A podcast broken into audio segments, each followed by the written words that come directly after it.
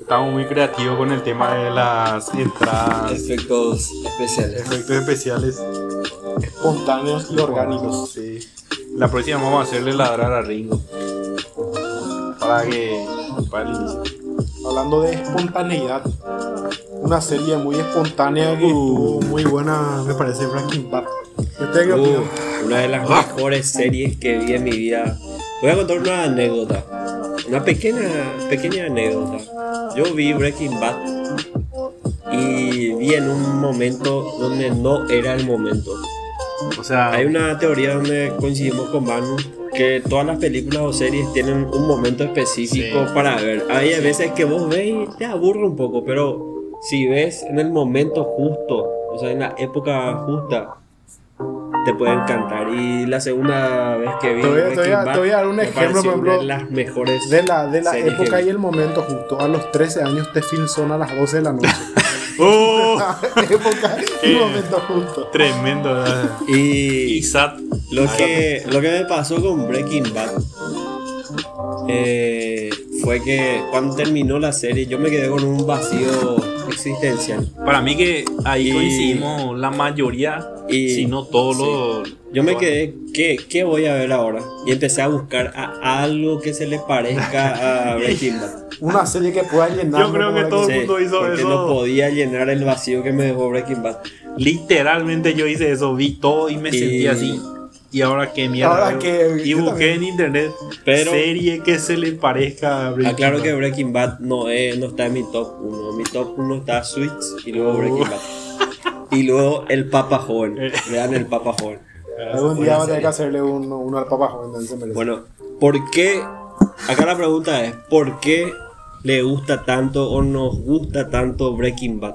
¿Qué, qué, qué hicieron? ¿Qué- o sea, ¿qué hicieron ¿Qué- los productores? ¿Qué hicieron ¿O que sea cuáles, tan bueno? cuáles son las características o cómo, no sé cómo podríamos. Lo que pasa es que- particularmente, o sea, la idea principal, o sea, del Porque por no qué me es- gustó demasiado Breaking Bad es porque fue muy espontáneo de que justamente un profesor de, de- Ah, la, la- tipo la historia. La, la historia, o sea, me, me gustó la creatividad Sí. con la cual hicieron un profesor Fue de muy química. original. Fue muy original, un profesor que era un don nadie, tenía mucho conocimiento, era muy inteligente, pero él, él, Él él no se daba cuenta, él no explotaba su capacidad, él se daba cuenta que él podía dar más y encontró la manera con este chico que encontró y ahí ¿Sabe pudo explotar y pudo ¿Sabes qué hacer realmente lo que eh, hay, hay muchas series que son muy buenas, ¿verdad? Pero así como vos decís, tienen, tienen ya tipo cierto, cierta, ok, el guion ya se Es copió de algún lado. es cliché. Es cliché, exactamente. Y Breaking Bad sí rompió con todo. Tipo un profesor que era un, un don nadie, como dice Baza, tenía una enfermedad terminal y quería hacer algo diferente con su vida. Algo Con algo respecto muy- muy a bueno. eso, es, es, que la- es que, así como vos decís, la cuestión así es de un profesor que tenía una capacidad mental Muy yo, alta. alta, pero no podía aprovechar eso porque él era humillado, incluso en su casa, al principio cuando te muestra que incluso su cuñado eh, se burla de él, que le hace chiste, pero hasta su hijo le, le putea o lo que sea. Es una cuestión muy profunda. No, eh, de- Es una O sea, cuestión... te, te hablo mucho de valor, o sea, que puede pasar Sí, realmente. puede pasar y él psicológicamente al final no sé si me estoy sí, adelantando demasiado, mucho ya, demasiado. ya. Pero psicológicamente creo que lo que te quiere decir al principio él es que él no era feliz Yo te voy a decir una con su forma de ser Para mí Breaking Bad fue una de las series que marcó así un antes y un después. No sé si en mi vida, pero en cuestiones de, de- de ver cierta forma la- Apreciación. de apreciación del cine, de, la, de las series y todo eso. es un Porque poema de amor si yo empiezo- al, al cine Una carta de amor. una carta de Si, yo- amor si- si nosotros empezamos a analizar todo lo que es Breaking Bad como, como un todo, no va a durar horas. Vamos a estar acá. Nuestro podcast va a ser el podcast más largo de la historia. No sé, no sé cuánto, cuánto dura el más largo. el compañero acá Baza, que tiene un sueldo de no, no sé cuántos Mil. millones En euros, por favor. acá en el podcast, pero él suele venir raras veces, es un tipo muy ocupado. Viaja mucho, es un- es un hombre de mundo, entre paréntesis, la historia de Baza, viaja mucho. Él metió el tema acá de que creo que todos coincidimos que una de las cosas que hace que nos encante, ¿verdad? Esta serie es la historia. O sea, a mí lo que me gusta es la espontaneidad con, lo que, con la Es cual algo que hicieron. puede O pasar sea, algo que puede pasar y que fue muy espontáneo, que, que no es predecible. O sea, por ejemplo, Bueno, realmente no es algo que puede pasar. No, No, algo es que que pueda- algo no puede es que pasar, algo pueda pero al pasar. final Bueno, te sentís, espera, espera. te sentís Te identificado. voy a decir una cosa, te voy a decir una cosa. La serie para mí tiene una premisa muy, muy básica, pero que a la vez así, si vos te pones a analizar, es demasiado extensa. ¿Qué estamos haciendo con nuestra vida nosotros? ¿Qué estamos haciendo con nuestra vida? Algunos somos sedentarios, estamos sentados todo el tiempo. Yo que trabajo, tengo un negocio acá, pero la mayor parte del tiempo estoy sentado, atendiendo, lo que sea, no me muevo capaz eh, una persona pueda decir, no, mi vida es una mierda o no estoy haciendo lo que quiero, lo que sea. Pero ¿qué hacemos al respecto? Esperamos que a tener algo, una enfermedad terminal para poder hacer lo que realmente nosotros quisimos hacer. Y por eso a mí me encanta esa serie, porque eh, a él se le pinta como un- una persona que con un intelecto así de genio, pero siempre fue sumiso, nunca hizo lo que quiso. Él, él creó Nadie una empresa, no a nadie le respetaba, exactamente. Hasta que un día le dieron la peor noticia que le pudieron dar. Y él se sintió así como, devastado. y ahora, no tengo nada que perder. ¿Y Yo ahora creo qué que hago? Se sintió así tipo, O sea- me voy a morir, así que voy a aprovechar Eh, espera, para te a decir, lograr ser quien quiero ser. literalmente esperó a estar muerto para estar vivo. Esa frase esperó a estar muerto para estar vivo y ahí empezó él a, Y a hacer cosas que eso es lo bueno. Yo creo que es algo que yo aprecio demasiado en la serie, que es la evolución de un personaje.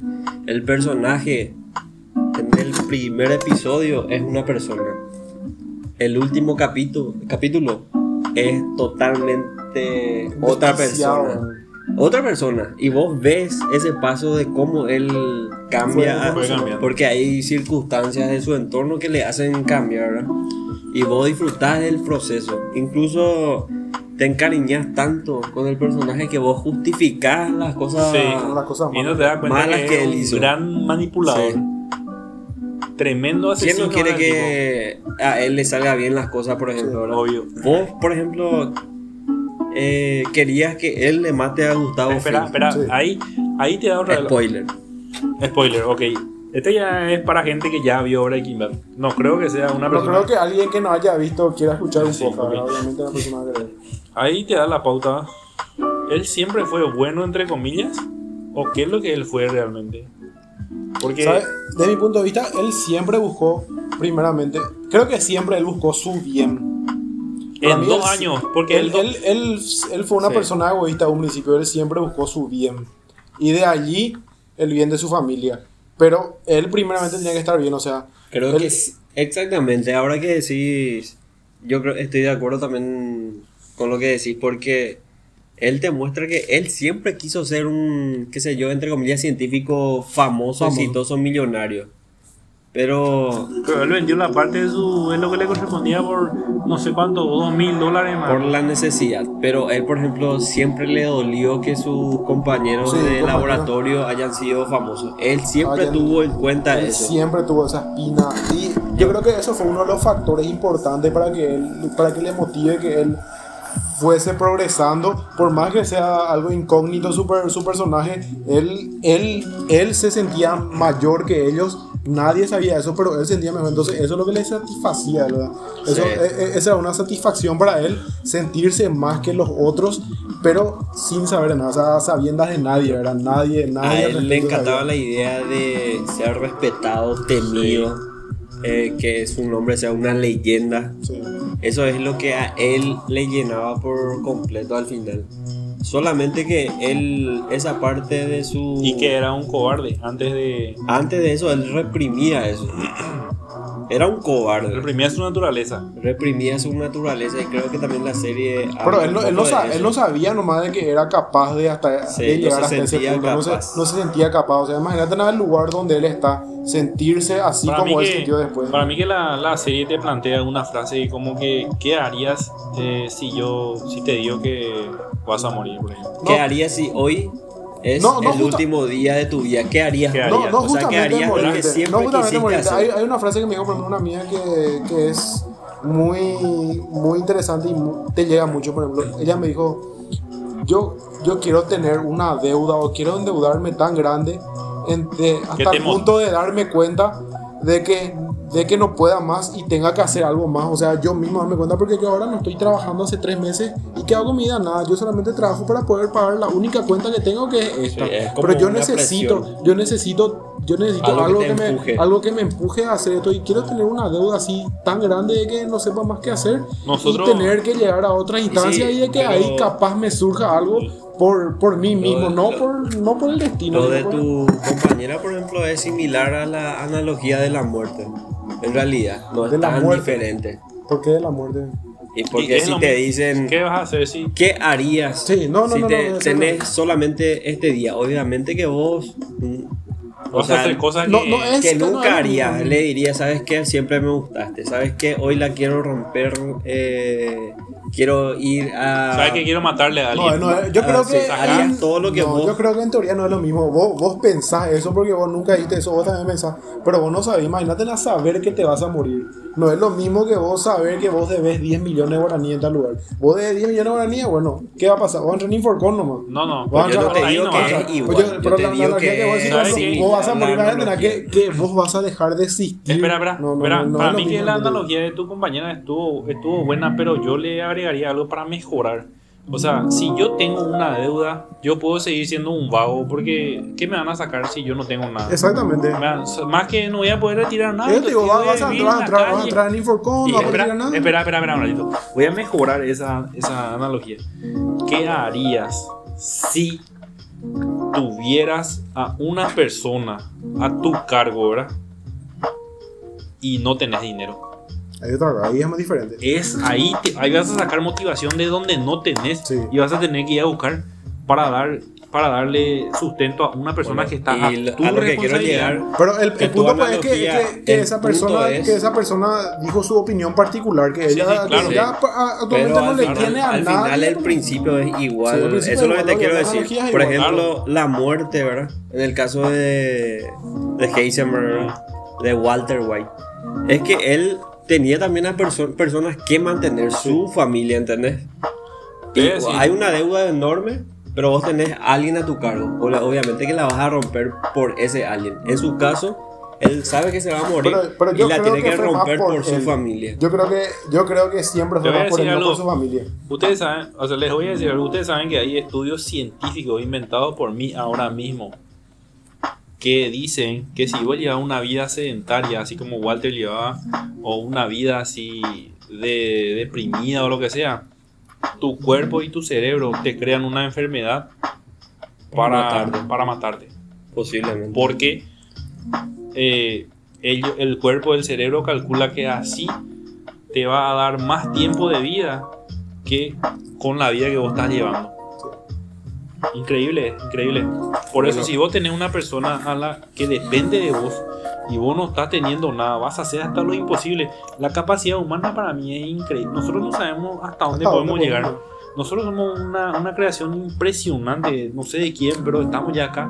Somos una cosa impresionante. Si una persona depende, y si dos, tres personas dependen de vos, y vos no tenés un peso o lo que sea, Vas a vas a sea. sacarte de tu cabeza ideas más. Y decirle vas eso a al, hacer- al, al Y a esa you, persona. a la fuck you persona que escribió Breaking Bad. Y a ¿Cómo esa se le persona. ocurrió hacer todo eso? Porque es verdad? un genio. Porque Eh, James, eh, ¿cómo se llama? Vince Gilligan Vince pensó Gilligan, en todo. En todo pensó. Él pensó lo que nosotros íbamos a estar diciendo ahora. Pero ¿sabes qué pensó? ¿Qué? Pensó también que cada personaje tenía que tener una historia y una evolución. Exactamente. Y eso es una de las cosas Yo, que yo te voy a mejor sacar todo. hizo. Sí. Skyler tiene una historia. Vos sabés cómo es su psicología, cómo piensa ella, cómo te, hace sentir. Eh, Para caer Hank, bien. Para caer Hank bien con tiene el una fan. historia. Para caer bien con el fandom. Skyler era una perra, me cayó.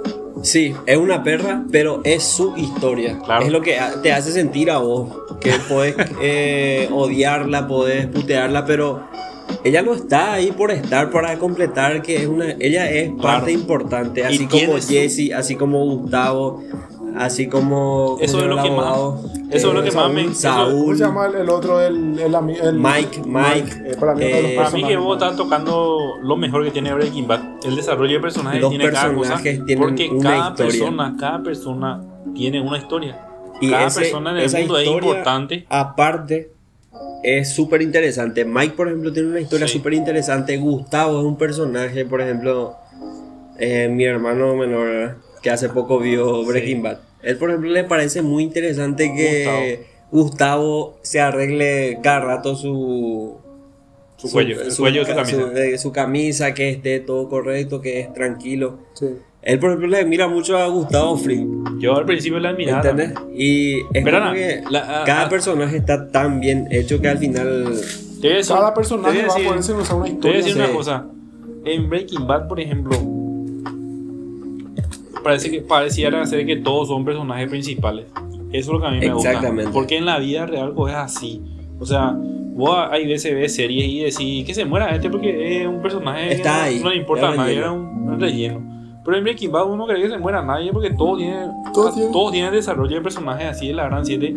Y así como en la vida, o sea, en la vida hay perdedores, hay ganadores, hay todo, pero cada uno tiene y, Cada uno su tiene propia su historia. historia. y, y en la Cada vida uno también las personas evolucionan. Claro. De, puede ser Todo de una forma buena o mala, pero evolucionan.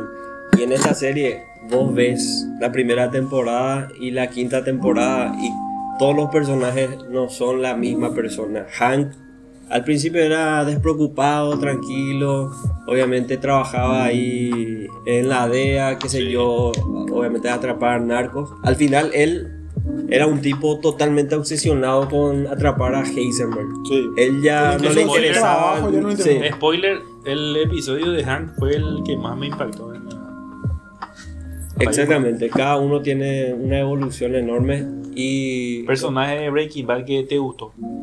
Casi todo. Pero a mí No, pero así me con el que. O sea, desde que. O sea, en la primera. Yo, por ejemplo, vi Breaking Bad una vez nomás. Hay gente que vieron más de dos veces y todo eso. Pero así, a la primera vez que viste, ¿cuál fue un personaje que realmente te gustó? A mí, Mike. Siempre me Mike. llamó la atención. Me pareció, no sé, demasiado interesante su historia. yo acá voy a estar de, de acuerdo con mi hermano menor y creo que me llamó mucho la atención Gustavo Fring Sí. porque no me esperaba. Es algo totalmente Es inesperado. una persona Spoiler. que, Sí. o, sea, vos, o sea, vos le ve a Gustavo Fring así en la serie y él parece una persona normal, una persona, ¿cómo, ¿cómo se llama eso? Bocho, esa persona de que, por ejemplo, que es muy correcto, Que que, muy nunca correcto. sería un capo de la mafia. nunca te haría... Pero cuando pasa a su etapa de capo de la mafia, vos le crees que sí es un capo de la mafia, ¿entendés? Y, tiene- y es más frío que la vida. Sí. Y toma decisiones ahí correctas. Y la evolución de los personajes, yo creo pasar también ahora. ¿Cuál fue el algo. personaje que menos te gustó? Para mí, a mí Jesse. El personaje que menos me gustó fue la de Tuco. Tuco. Tuco, Tuco, No, Tuco. Tuco, a, a mí no me gustó Salamanca. tampoco Tuco, sinceramente, pero, Porque pero para mí Tuco es lo que más refleja lo que es realmente una, una persona Sí. de ese mundo. A mí, yo quiero dejar en claro algo. Hay que dejar de idealizarle a los narcos y a la gente que está metida en este tema así de, de la... no son superhéroes, no son superhéroes, no son super inteligentes, no son... No son... Eso no quiero decir. Bueno, en Punto fin. eh, Sí, iba a decir, no sé qué iba a decir. no voy a decir mi dirección por las dudas. ¿Eh? No, sí, dirección. claro. Eh, ya. Pero si le quieren buscar a encontrar a, a- al amigo Manu, Carlos Antonio López Avenida 234. Cierto. Mi casa es número Barrio 805. Concepción, País Chile. Quiero hablar un poco también de los colores. Creo que Breaking Bad tiene La cromática de la Breaking Bad. cromática amarilla, esa me, me encanta. De desierto. Eh, no sé si este, este detalle se dieron cuenta. Vamos que cada personaje, Albu- Albuquerque. cada personaje siempre se viste más o menos de una de, De un, color. color. De acuerdo a su Sí. etapa. Por ejemplo, siempre le vas a ver con algún color verdoso a Heisenberg. Una camisa verdosa, su auto es medio verde. Siempre está. Al verde. principio. Sí. O sea, Walter. A Walter. Ah, y. Heisenberg es el sombrerito Sí. negro y el... Sí, su etapa de Walter siempre es Jesse verde. rojo. Jesse depende. Cuando era más Mm. inexperto era todo amarillo. Siempre tenía Sí. una gorra amarilla, una campera amarilla amarillo. o campeón amarillo. Es como que va evolucionando tam- también a través del color. Y no sé qué significa cada color, pero si entran e investigan, cada color tiene un, Sí, una- sí, un sí, significado tipo de personalidad.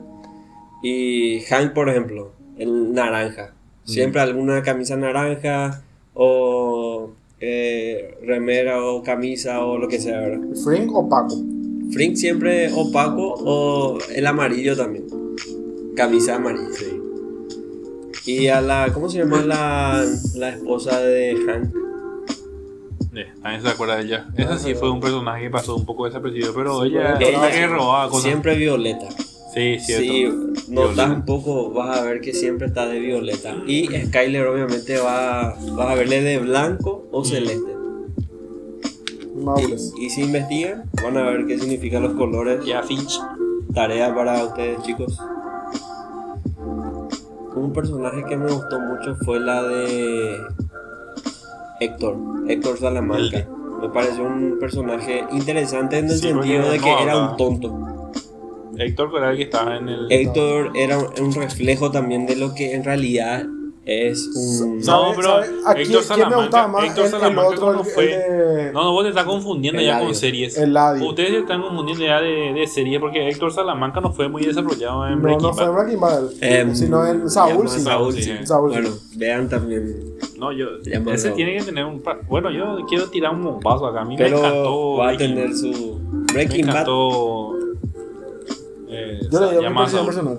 Breaking Bad es una buenísima serie, pero Saúl le pasa por encima. Yo creo que vos no mereces vivir en este planeta. No podés decir eso porque Saúl la gente sobrevalora mucho No, llama a Saúl. No, Para nada. para nada. Para mí Saúl Yo fue mucho mejor elaborado. Vos sabés que, ¿sabés qué me gustó más de Saúl? Que en todo lo que se equivocaron no pudieron mejorar Sí. en Breaking Bad, mejoraron en Saúl.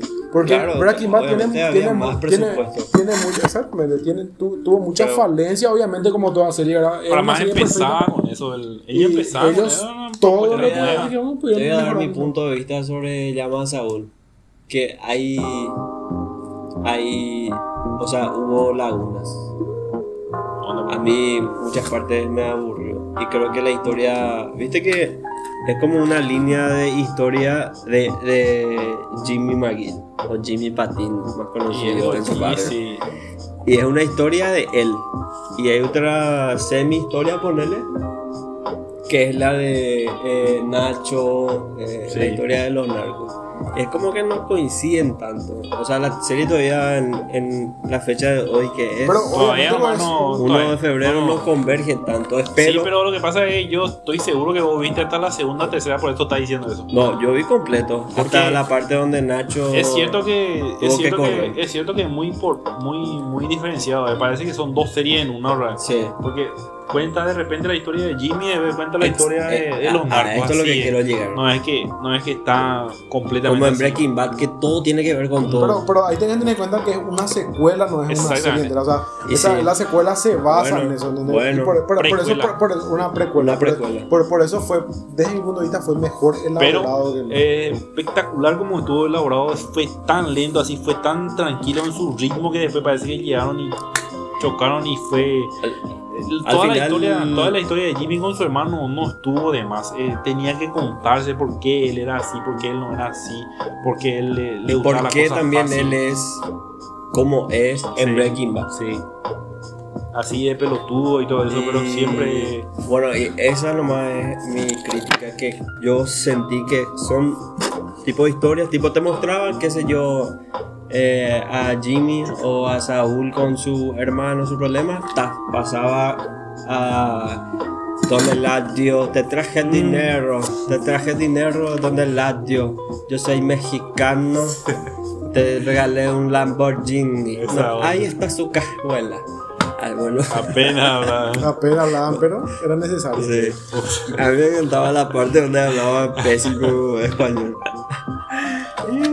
Qué pucha. Bueno, Breaking Bad, volvemos. ¿Y qué, qué les pareció la última temporada? A mí, para mí empezó de menos para más. La primera Sí. temporada Eh, fue desarrollando tenés que darle a una poco, tenés que darle una oportunidad, porque yo creo que, por ejemplo, yo creo que mucha gente capaz no le considera por, porque vio la primera temporada y la dejó. Tenés Sí. que darle oportunidad, la primera temporada Exactamente. tenés que ver, tenés, Tenés que tener paciencia. obligado No a quiero, tener paciencia. La no quiero utilizar la palabra, pero tenés que aguantarle a la serie, porque si no te va a aburrir rápido. A partir de la tercera temporada, ahí, Es una locura. ahí ha sido una locura. A partir de la tercera temporada, una locura. Pero en realidad que la primera temporada nomás lo- es como para presentarte personajes, porque viste que es muy complejo, así como dijimos anteriormente, es una historia compleja y Veces- cada uno es un mundo, así que tenés que presentarle go, Veces cuál que es tú- su psicología, ¿verdad? ¿Sabes qué es lo que pasa con Breaking Bad? Que, que, no, que también me, pasa, me pasó con otras cuantas series, pero con esta en específico. Ahí llega un momento donde parece que te da un orgasmo cuando ve y cuando dice, cuando un personaje dice algo o hace algo. Y en su último capítulo, por ejemplo, en Felina se llama su último capítulo. Él, él vuelve de Alaska, vuelve a su pueblo, a. No sé cómo se llama el lugar. Eh, Albuquerque. Ya, ya sé Albuquerque. que vas a decir y estoy de acuerdo contigo. Y, y llega ahí para solucionar las cosas porque hab- había un quilombo y tiene que liberarle a Jesse. Y él entonces se va a la casa donde está su esposa y todo eso para por lo menos tener una última charla porque él sabe que ella se va a morir. Y se va y su esposa cuando le ve así se sorprende y le dice tipo no vengas a decirme que todo lo que hiciste fue por la familia y todo eso, ¿verdad? porque él siempre se siempre decía no hacía por la familia y todo eso, ¿verdad? O es lo que todo el mundo te dice, todo el mundo te dice no trabajo por la familia, trabajo por la familia, lo que sea. Y ahí, ahí sacó algo tan para mí natural porque realmente como a veces hacer las cosas por vos. Que Y siempre el, para mí hizo y- por él. y el tipo le dijo, no, yo hice todo esto que hice por mí y hice porque me gustaba y me hacía sentir vivo. Y en ese momento yo tuve un orgasmo así de la gran puta cuando él dijo. Esa fue una frase que para mí, para mí esa frase vale toda la serie. Increíble, digo. Y después se fue... Pero para mí, pero para mí es muy cierto porque él siempre fue por él, nunca fue por otras personas. sí, Sin sí, pero- embargo, porque Pero a a él le veces, salía a- bien a también veces le ayudaba. A veces estaba un poco así maquillado, como que él hacía por su familia y todo eso. Él, se, él hizo por él porque él necesitaba ese. Ok, yo voy a morirme y tengo que hacer algo que me haga sentir vivo, ¿verdad? Y yo creo que en este episodio tenemos que hablar también de un personaje importante que fue Jesse. Les guste o no. Yo no hablo más, Fue esencial también Jesse porque ¿sabes qué pasó acá? A mí, por ejemplo, particularmente el personaje de Jesse no me gustó tanto porque ya era muy estúpido ya. Sí, Ya hacía cosas que, por ejemplo, no va a pasar. ¿entendés? Tipo, Eh. que otra, una persona normal no te va a hacer, que él hacía, por ejemplo. Bueno, pero lo que pasa es que él realmente. A él le mataron a sus dos novias, muchas cosas que él sufrió, ¿verdad? Muchas cosas que Pero, él pasó, pero si él no- estaba Pero metido en Jesse ese. no, no era un delincuente. No, no, No, a él le metieron. O sea, Eso que, es lo que vos, o sea, ustedes le tienen a Jesse como, Como delincuente, delincuente. y que él tiene que aguantar todo Sí. y matarle a cualquiera, pero él, él por ejemplo, lo que la serie luego te mostró es que su papá, o sea, sus padres son personas prudentes Sí. o Pudientes de, pudientes de clase media, que él no necesitaba andar así, sino que él era un vago y ya, ¿verdad? Sí. Pero no, era un delincuente que podía matar. y el- asimilarlo el típico fácilmente. le comparaban con su hermano, que Sí. su hermano iba a ser un genio. Él que quería él escapar no era nomás. nada y Sí, todo eso. exactamente. Y eh, él, por ejemplo, era una- un tipo sensible. Por ejemplo, hay un episodio donde él está atrapado en sus pensamientos de si tiene que hacer esto o no, ¿verdad? Cuando a él le roban su, la droga, ¿verdad? Y Heisenberg le dice que tiene que ir a, a meterle plomo y recuperar su, o sea, la mercancía. Pero él no, no se anima, ¿verdad? Así que está pensando y la toma te muestra a través de un tejido. Está el tejido con un hueco y en el centro del hueco te muestra a, Jesse, a Jesse. Eso es lo que, por ejemplo, es, simbolismo. es un simbolismo del tremendo director que se llama Vince Gilligan Genio, monstruo. lo pensó todo. Lo pensó todo y ahí te quiere mostrar que él está rodeado, está contra la espada y la pared, Sí. está en un puto círculo Vicioso. vicioso. Y por ejemplo, él, él es una persona sensible que se fue y en- le encontró al nene. Sí. ¿Sabes qué le hizo al nene? Le cuidó, Le incluso cuidó. puso en riesgo su Mm. operación para cuidarle al nene. Porque se sintió identificado también Sí. en alguna forma. Tipo, el nene era vulnerable, así como él fue vulnerable, ¿verdad? Nunca nadie le apoyó ni no le demostró nada, ¿verdad? Así que Jesse también fue creciendo de ser un tonto. Eh, ahí en el camino, por ejemplo, en la película. No, no, para mí Jesse fue prácticamente un tonto todo el tiempo, pero es cierto, final- él, él sufrió demasiado y, y él prácticamente Él tuvo así evolucionó, como que- yo creo que evolucionó también. Y Sí, claro. Heisenberg, o sea, Walter White nunca esperó que él haya evolucionado como persona Sí. también, porque siempre le trató como, sí, yo te puedo manipular y sos un tonto drogadicto, anda a fumar hierba y Sí. te voy a utilizar cuando yo quiera. Así fue. Y él no esperaba que Jesse haya crecido. ¿verdad? Al Jesse final, al final, él, al final, él cuando ya, cuando se fue a liberarle, Walter ya tenía una herida de bala, ¿verdad? Pero él quería que Jesse le mate para tipo terminar con su... Claro. Y Jesse le dijo, no te voy a dar ese lujo, no sé qué puta, y se escapó, ¿verdad? Porque al final Porque él eso fue decidía su también propio destino. Sí. Y- y Al Walter final es como que Walter más. le ordenó otra vez matame. Esa onda. O sea, hasta que yo me muera te voy a ordenar, ¿entendés? Y él de- hasta ese momento decidió, no te voy a matar. Porque yo desde hoy voy a hacer lo que yo Y quiero. la película del camino fue una pe- tremenda, no, estuvo de más, eh, fue una tremenda película para contar ¿Qué pasó después? qué carajo pasó de Para Jesse. cerrar cosas que no Por cerraron. fin. Yo creo que hay que cerrar también este podcast porque hay Y poco más. con esto nos despedimos. Y chao gente. Otra vez.